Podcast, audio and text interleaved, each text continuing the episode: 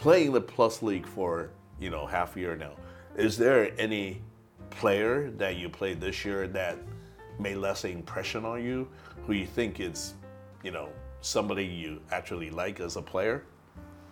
Honestly, I, I like pretty much all the imports. I think everybody has their own special thing that they bring. But if I'm gonna say like one person in particular is Chris Johnson. Right. Chris, the fact that he's able to just play the way how he plays and sustain it for this long of a time at his age, he's 30, what? 37. 37. You 30 think he should be like on a senior citizen, right? But he's like on the fast lane. Yes. So like that that alone, like that really just made me just like I just I want to be able to play at that level and do that at his age as well. So Right. it's just kind of like it's, it's it's like to me it's just like a phenomenal thing. Right. Cause that and that was my first game actually. So my first game experience was against Fubon, Right. and like I'm like, like what's going on? What? Like, yeah, I'm like I'm supposed to be 37? outrunning What? And he's just like just dunking and all that. And then um, Singletary I'll say as well because his professionalism. He just like like when you look at Singletary, he just it's just like a professional. Like like Right. It's so it's a good model for Yes, you exactly, know, like- especially playing overseas somewhere. You you you, you want to have that kind of pattern.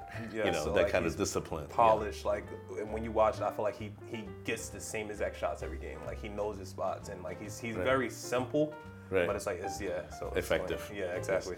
OK，菲米他欣赏很多球员啊，特别他看了很多这些呃外籍的 杨绛，都是他学习的对象。不过如果要讲一个人，他刚刚讲很多人了，不过要讲另外特别突出一个就是 Chris Johnson，他认为 Chris Johnson 年龄应该是要去领老人退休金了。可是第一场比赛看他这样子来回跑跑跑，然后灌篮，他就觉得、OK，如果当他到三十七、三三八岁的时候，可以打得有这样子的能力的话，那真的是谢天谢地。所以他的确认为 Chris Johnson 是给他比较深刻的印象。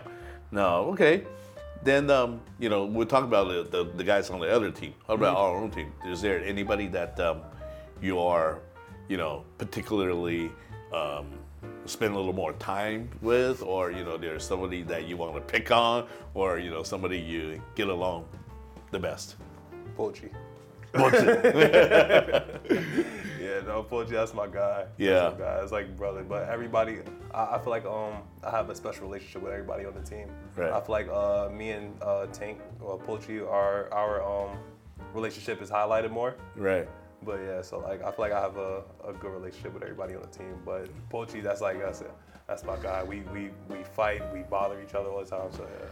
Right，Good. 这个他说他跟所有球员的队友都有很很不错的关系。不过博智呢，是他特别要指出的，因为他跟博智呢，就像兄弟一样，像亲生兄弟一样，在家里就是互相的打闹，然后互相去揪对方的弱点，然后去那边呃找他麻烦，就是兄弟嘛，就是会互相的去这个挑战或者去去捉弄对方，所以这个是他觉得在这个球队里面呢，可能跟他关系特别好的一个球员。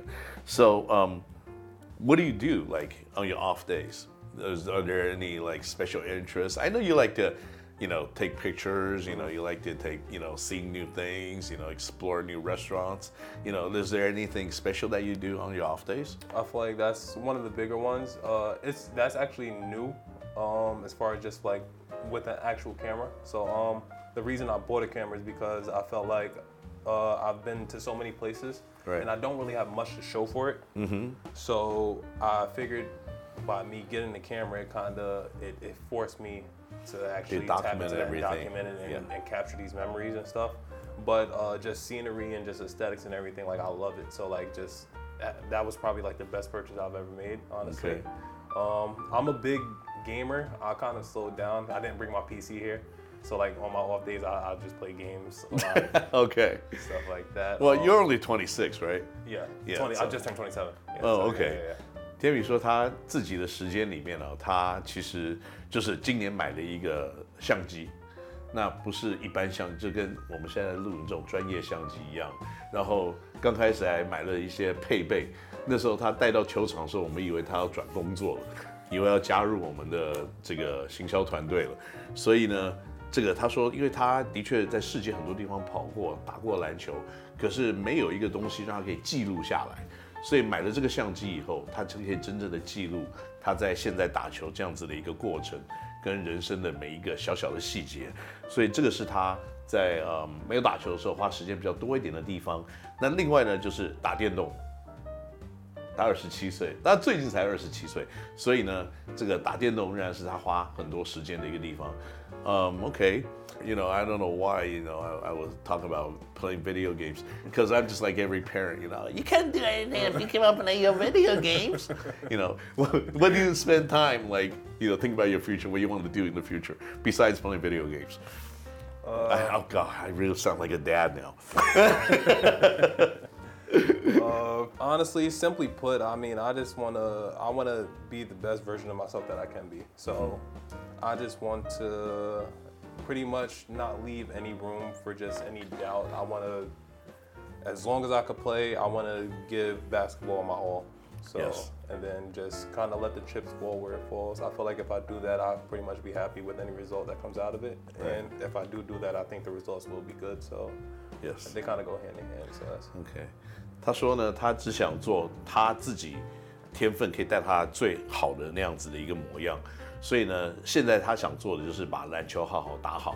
那每天呢，就是挑战自己，把自己最好的一面拿出来。他希他相信呢，如果他可以这样做得到的话呢， 他在篮球上面他就不会有任何的遗憾。那在未来呢，也可以把他学习到这些东西带到他未来的人生里面。Well. Femi, thank you for spending time with us today. I had a blast. Thank you. Thank yeah. you. Nothing important I want to share with you.